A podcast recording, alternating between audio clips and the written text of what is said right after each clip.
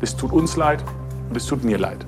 Und es muss und wird anders werden. Dieser 26. September war eine Niederlage. Es ist eine offene Wunde. Wir übernehmen die CDU in einer schweren Zeit, aber wir haben unser Selbstvertrauen nicht verloren. News Junkies. Was du heute wissen musst. Ein Info-Radio-Podcast. Bei uns geht es heute um die Opposition, genauer gesagt um eine Partei, die sich dort ganz besonders wenig wohlfühlen könnte. Ja, eine Partei nämlich, die so lange wie keine andere die Geschicke der Bundesrepublik in Regierungsverantwortung geprägt hat und die gerade erst dabei ist, ihre neue Rolle zu finden. Wie ist sie vorangekommen? Passt die Aufstellung? Aber nicht nur im Parlament, sondern auch im Parteienspektrum, in der Gesellschaft. Da braucht es neue Antworten. Und das ist komplizierter. Was ist heute konservativ? Beantworten können wir das wahrscheinlich auch nicht, aber sonst hoffentlich eine ganze Menge heute. Die News Junkies heute, das sind Martin Spiller und Lisa Splanemann. Hallo. Hi. Bundestagswahl 2021. Für die Union werden da böse Erinnerungen wach, ne?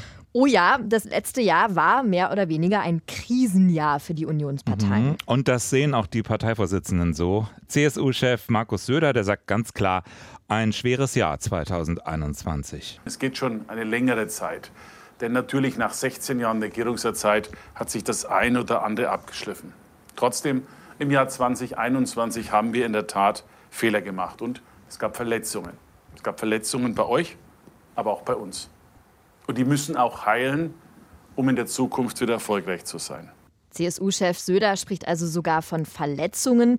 CDU-Chef Friedrich Merz will am liebsten gar nicht mehr drüber nachdenken und will einen Schlussstrich ziehen. Er sagt, über 2021 sprechen wir nicht mehr. Hm. Wir machen es trotzdem. Unbedingt. Und wir schauen mal, was da eigentlich so alles schiefgelaufen ist für die Union im letzten Jahr und gucken dann, wie die Union überhaupt diese ganzen Probleme hinter sich lassen will. Ja, das ist zum Beispiel der Streit in der Union selbst, nämlich die Auseinandersetzung zwischen CDU und CSU. Söder und Laschet, beide wollten Kanzlerkandidat werden. Geworden ist es dann aber schlussendlich Armin Laschet. Mhm, und der hat dann wiederum zum Teil ordentlich Gegenwind bekommen von Söder. Mhm. Nicht ganz unerwartet vielleicht, aber doch eher unpraktisch in Wahlkampfzeiten.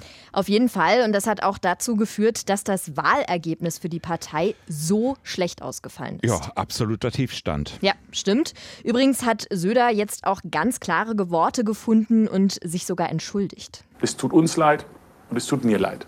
Und es muss und wird anders werden. Ja, Ihnen tut's leid, klarer Schlussstrich. Ja, aber das ist ja auch nicht das einzige Problem der CDU. Die muss sich jetzt zum Beispiel erstmal auch an ihre Rolle als Oppositionspartei gewöhnen. Ja, ist natürlich eine ganz neue Aufgabe nach so vielen Jahren mit Merkel als Kanzlerin. Und die CDU hat schon angekündigt, sie will so schnell wie möglich auch wieder raus aus der Oppositionsrolle. Ihr wisst ja, Opposition ist Mist. Der neue CDU-Parteichef Friedrich Merz bringt die aktuellen Herausforderungen für die CDU auf den Punkt. Erstens, wir müssen kraftvolle Opposition im Bund sein. Zweitens, wir wollen Wahlen in den Ländern gewinnen. Und schließlich drittens, nur Opposition zu sein reicht nicht. Wir wollen eigene Antworten geben und auch ein neues Grundsatzprogramm verfassen. Über den neuen Kurs der CDU sprechen wir auch gleich nochmal ausführlicher. Fakt ist aber, die CDU muss ein Stück weit sich neu erfinden und sie muss sich natürlich auch neu aufstellen. Genau, und richten soll es vor allem einer, ihr wisst es, Friedrich Merz, Ende Januar offiziell zum CDU-Chef gewählt. Nach dem dritten Anlauf hat es dann diesmal geklappt. So, aber wie sagt man so schön, aller guten Dinge sind drei. Friedrich Merz ist also kein Unbekannter für die CDU. Er war auch schon mal Vorsitzender der CDU-CSU-Bundestagsfraktion, nämlich bis 2002. Mhm, dann aber war er erstens beleidigt und wollte zweitens erstmal richtig Geld verdienen. Ja, Friedrich Merz ist nämlich auch noch Rechtsanwalt und hat dann erstmal wieder in diesem Beruf gearbeitet, ist dann aber wieder in die Politik zurückgekehrt und dann ging es für ihn im letzten Jahr in den Bundestag. Ja, und dann die Chance für Merz. Die CDU, die hatte letztes Jahr händeringend nach einem neuen Parteichef gesucht. Drei Kandidaten gab es, Merz, Röttgen und Braun, wir erinnern uns. Und das Rennen gemacht hat dann schlussendlich Friedrich Merz. Ja, und das Wahlergebnis, das konnte sich sehen lassen. Merz hatte ja rund 95 Prozent der Stimmen erhalten beim CDU-Parteitag, beim virtuellen Parteitag. Die Briefwahl, die war dann sogar noch etwas besser. Und Merz hat sich dann beim Parteitag auch sehr, ja, sagen wir mal, überwältigt gezeigt von dem Ergebnis. Ich nehme das Wahlergebnis an. Und ich bin tief bewegt und beeindruckt von diesem Wahlergebnis. tief bewegt, Friedrich Merz. Ob und wie lange die Freude über diesen Posten anhält, ja mal gucken. Vor allem mit Blick auf die riesigen Herausforderungen, vor denen die CDU und ihr Vorsitzender jetzt stehen. Ja, und das auch innerhalb der Partei. Ich glaube, es könnte interessant werden, zum Beispiel, wie dann Merz und Söder in Zukunft zusammenarbeiten. Ja, und die ersten Hürden gab es auch schon für den neuen CDU-Vorsitzenden. Ralf Brinkhaus, der wollte eigentlich auf seinem Posten als Unionsfraktionsvorsitzender bleiben. Den wollte Merz aber auch, anders als zum Beispiel Braun oder Röttgen. Und es gilt ja bei der CDU auch als ein bisschen ungeschriebenes Gesetz, dass beides in einer Hand gehört, mhm. Partei und Fraktionsvorsitz. Denn so wahnsinnig glücklich lief das in der Vergangenheit bei Annegret Kramp-Karrenbauer ja auch nicht. Aber wenn der Brinkhaus nicht mitspielt, ja, und Experten hatten da auch schon die nächsten Auseinandersetzungen in der Partei befürchtet. Ja, wäre zum nächsten Problem für die CDU mhm. geworden. Ist es dann aber doch nicht. Brinkhaus gab nach und den Posten ab. Problem gelöst. Ja, zumindest dort, denn jetzt geht es ja ums Eingemachte und Merz ist sich da auch sehr wohl bewusst, vor welchen Mammutaufgaben er tatsächlich momentan steht. Er zeigt sich aber nichtsdestotrotz sehr zuversichtlich. Wir übernehmen die CDU in einer schweren Zeit. Aber ich habe es vor gut einer Woche von dieser Stelle aus ausgedrückt. Wir haben unser Selbstvertrauen nicht verloren. Wie er das jetzt aber konkret angehen will und was im Zentrum der Parteipolitik in Zukunft stehen soll, da bleibt er noch sehr ungenau. Das eine ist die Aktualität der Tagespolitik in Berlin. Die wird nicht nur von uns bestimmt, sondern auch von der Bundesregierung und darauf werden wir überwiegend reagieren. Das andere sind die Themen, die wir selber setzen. Die setzen wir hier auch mit dem Grundsatzprogrammprozess, aber nicht nur damit. Und da muss sich die CDU aber bald festlegen, denn dieses Jahr stehen mehrere Wahlen an, zum Beispiel als nächstes im Saarland. Und diese Ergebnisse könnten dann auch für das Image der CDU mitentscheidend sein. Ja, momentan sieht es für die CDU wieder etwas besser aus, zeigt jedenfalls der aktuelle ARD-Deutschland-Trend. Mhm. Die Union, die hat vier Prozentpunkte zugelegt. Die liegt jetzt immerhin bei 27 Prozent und damit. Äh, Zum ersten Mal seit langer Zeit wieder vor der SPD. Genau, könnte aber von kurzer Dauer sein. Ist ja auch öfter nach Wahlen der Fall, dass die Regierungspartei dann erstmal heftig einbüßt. Wir haben es ja eingangs schon bequatscht. Es geht ja nicht nur um die Aufstellung in der Parteizentrale und im Parlament. Also wer übernimmt da jetzt was für eine Rolle? Wer führt die Fraktion? Viel schwieriger ist da noch die Programmatik. Ja, man muss ehrlicherweise dazu sagen, die CDU hat sich ja schon immer vergleichsweise wenig um Programmatik geschert. Die galt ja früher so als Kanzlerwahlverein hat ja auch so lange wie keine andere den Kanzler oder im letzten Fall die Kanzlerin gestellt in der mhm. Bundesrepublik. Die CDU wurde immer gerne als die staatstragende Partei gesehen. Genau. Aber das ist eben dieser Pragmatismus. Wir wollen nicht nach unserem Programm regieren, wir wollen einfach nur gut regieren, möglichst wenigen dabei wehtun, eben als echte Volkspartei für alle. Ist ja auch ein Wesen von Konservatismus. Also wir wollen eigentlich nicht verändern, wir wollen eher erhalten. Man muss aber auch dazu sagen, die CDU ist nicht einfach nur eine konservative Partei. Und die CDU ist da auch nicht direkt vergleichbar mit anderen liberal-konservativen Parteien in Europa. Vereinfacht gesagt bestand die CDU immer aus drei verschiedenen Flügeln, einem christlich-sozialen, einem eher traditionell konservativen und einem wirtschaftsliberalen. Christlich-sozial, dazu gehört zum Beispiel der Arbeitnehmerflügel der CDU. Der ist ja vor allem in Nordrhein-Westfalen besonders stark vertreten, ne? Genau. Und auch Angela Merkel bei ganz anderer Herkunft. Aber die stand inhaltlich doch eher auf dieser Seite. Äh, zumindest während ihrer Kanzlerschaft, also vorher da auf dem Leipziger mhm. Parteitag 2002, da hatte man sie gerne auch mal dem wirtschaftsliberalen Flügel zugeordnet. Das war die Zeit von Paul Kirchhoff. Genau, das war dieser Professor aus Heidelberg. Ja, mit seiner Bierdeckelsteuer. ja. Damals schien dieser Flügel an Bedeutung zu gewinnen. Ja, das waren eben noch so die Reste der 90er Jahre, die Zeit des Neoliberalismus. Aber klar, die Flügel, die hatten immer zu unterschiedlichen Zeiten auch unterschiedlich viel an Einfluss in der Partei. Ja, nur der konservative Flügel schien sich sehr lange auf die CDU Hessen zu konzentrieren. Ja, klar, äh, das war die Hochburg ne? mit, mm. mit Wallmann, Kanter und wie die alle hießen, Dregger. Ja. Wobei die Berliner CDU, die war da auch nicht ganz ohne. Nun haben ja gerade viele während der Merkel-Ära auch immer gesagt, diesen Flügel habe die CDU vernachlässigt. Mhm. Gerade Friedrich Merz wurde deshalb auch als, ich nenne es mal, Heilsbringer gesehen, auch wenn er zuletzt gar nicht so sehr konservativ aufgetreten ist. Ja, vor allem die ostdeutschen CDU-Verbände, die schienen sich da doch nach einer vermeintlich segensreichen konservativen Vergangenheit zu sehen. Ja, und dann sind da die Erfolge der AfD. Da erinnern jetzt manche auch an die Worte eines Franz Josef Strauß. Rechts von CDU, CSU dürfe es keine demokratisch legitimierte Partei geben.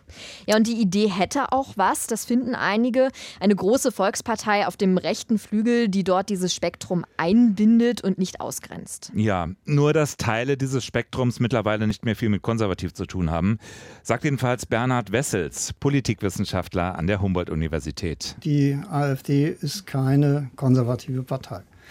Sie hat eine gewisse Attraktivität, weil es konservative Personen in der AfD gibt. Aber im Grunde genommen ist sie äh, viel zu rechts, um konservativ zu sein. Die CDU-Spitze will deshalb auch an der Brandmauer festhalten.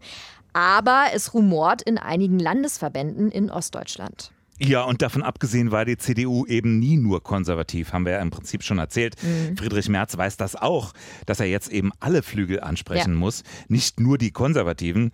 Eine Position, die auch der ehemalige Generalsekretär Ruprecht Polenz teilt. Polenz hat im Inforadio gesagt. Den Raum, den die Union in der Mitte äh, freimachen würde, über den würden sich natürlich SPD und Grüne sehr freuen.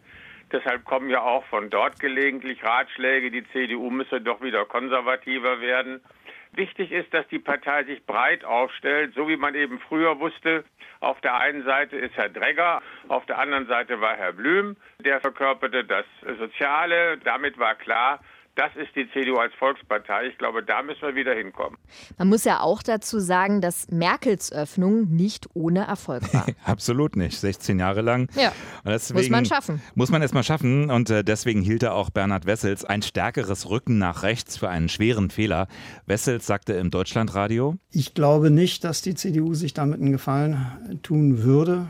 Das, was eben unter Merkel mit der CDU passiert ist, der Weg in die Mitte hat der CDU gut getan. Und wenn man das wieder zurückdreht, glaube ich nicht, dass man die Wählerinnen und Wähler wiedergewinnt, sondern man muss versuchen, irgendwo in der Mitte einen Weg zu finden äh, und zu markieren, was dann da anders ist als das, was die SPD anbietet.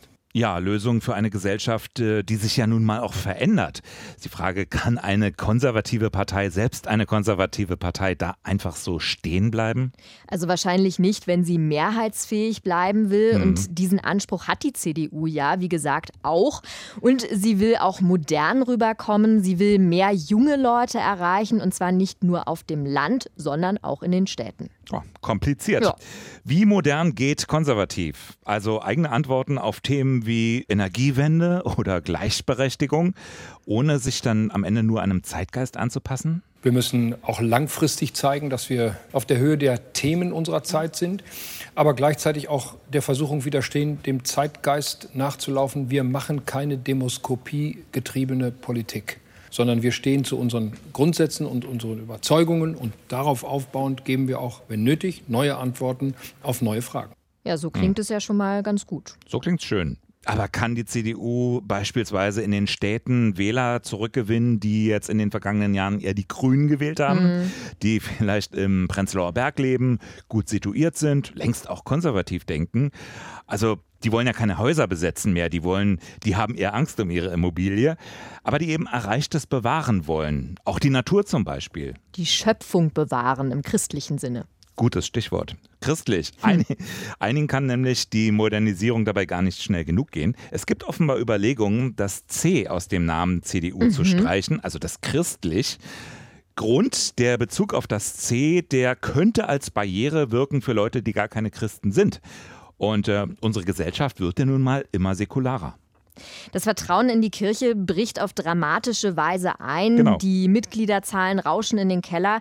Nicht erst seit den Missbrauchsskandalen. In der Schweiz wurde es tatsächlich sogar so gemacht, die CVP heißt jetzt nur noch die Mitte, wenn auch nur auf Bundesebene. Allerdings auch, weil sie zusammengegangen ist mit einer anderen Partei, der BDP, der mhm. Bürgerlich-Demokratischen Partei. Also da musste ja ein neuer, ein gemeinsamer Name her.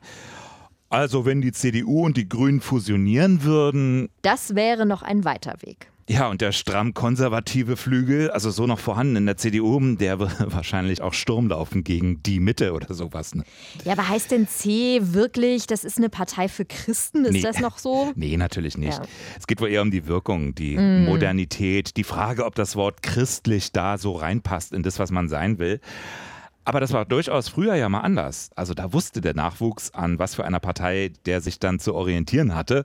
Also für Kirchengänger die Union. So wie die SPD für ein Kind aus einer Arbeiterfamilie dann was ganz Genau. Selbstverständliches war. Also die Milieugrenzen, die waren ja noch relativ starr. Das, das waren ja noch ganz andere Parteibindungen. Das ist heute natürlich ganz anders. Also heute ist das C ja auch längst nicht mehr zu verstehen als, das ist hier ein Christenclub in Anführungsstrichen, Genau. sondern es geht einfach um gemeinsame Werte, um ein christliches Menschenbild. Es sind ja auch Muslime Mitglied in der CDU inzwischen. Ja, genau. Und deswegen sagt zum Beispiel auch Markus Söder, Dieses C ist ganz entscheidend. Das ist nämlich die christliche, das christliche Menschenbild. Frage ist natürlich auch, welcher Flügel innerhalb der Partei besonders betroffen ist, wenn die Bedeutung der Kirche immer geringer wird. Wird dann die soziale Flanke schwächer, also weil sozusagen das christliche Gewissen fehlt? Auf der anderen Seite spielt die Kirche auch eine Rolle für den traditionell konservativen Teil der Partei, also zum Beispiel, wenn es um Familienpolitik geht. Und das ist eines der wenigen Politikfelder, bei denen die CDU auch tatsächlich ein konservatives Profil zeigen kann, so Politikwissenschaftler Wessels. Das ist auch so eine Schwierigkeit, dass der Konservatismus ja im Prinzip mit dem Niedergang der religiösen Bindungen, die äh, also eine große Basis für den Konservatismus waren, quasi als Spielfeld im Grunde genommen nur noch sowas hat wie die Gesellschaftspolitik, die Familienpolitik. Also dieses äh, sogenannte Family Mainstreaming, dass man da mehr tut, dass es äh, eine Unterstützung von traditionellen Familienstrukturen gibt und es wird dann eben unter der Entscheidungsfreiheit der Frau verkauft, wenn eine Frau sagt, sie möchte zu Hause bleiben und sie möchte sich um die Kinder und den Haushalt kümmern. Nur mit den jungen Leuten in den Städten wird's dann wohl eher nichts. Also einzelne Akzente wie in der Familienpolitik wären denkbar, um das Profil zu schärfen. Eine Gefahr aber scheint erstmal gebannt, nämlich die einer Radikalisierung. Ja, also CDU und radikal klingt äh, erstmal vielleicht absurd, aber wenn wir ins Ausland schauen, viele konservative Parteien verhalten sich plötzlich anders als gewohnt, treten immer populistischer auf, polarisieren nur noch. Gerade in Zeiten schneller gesellschaftlicher Veränderung lassen sich ja damit dann auch Mehrheiten gewinnen. Scheint erstmal verführerisch, kann aber natürlich auch eine Eigendynamik entwickeln. Klar. Also weil die noch größere Provokation, der noch lautere Spruch, der immer noch besser zieht, weil Bernd Lucke gegen Bernd Höcke aussieht wie ein liberaler Softie oder so ähnlich. Also wenn schon, denn schon. Beispiel Österreich, wo Sebastian Kurz die alte ÖVP regelrecht gekapert hatte. Ja, regelrecht Narrenfreiheit hatte, so frisch und frei von allem Ballast befreit. Das klingt erstmal nach Aufbruch und modern und toll. Aber dazu gehört eben auch dann Tabus zu brechen, Regeln zu überschreiten. Ja, und natürlich auch die USA, auch die sei genannt. Die Republikaner schaffen es nicht mehr, sich von Trump zu lösen. Große Teile der Grand Old Party sind heimatlos. Make America Great Again.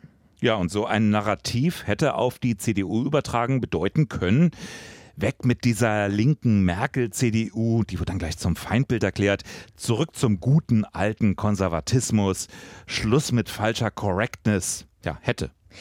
Bleibt also die Hoffnung, dass die verschiedenen Parteiflügel das dann auch in Zukunft verhindern, also eine Tendenz in die radikalisierende Richtung. Das war's für uns für heute. Wir verabschieden uns, die News Junkies. Am Montag dann wieder als Podcast. Euch ein schönes Wochenende. Bis dann. Tschüss.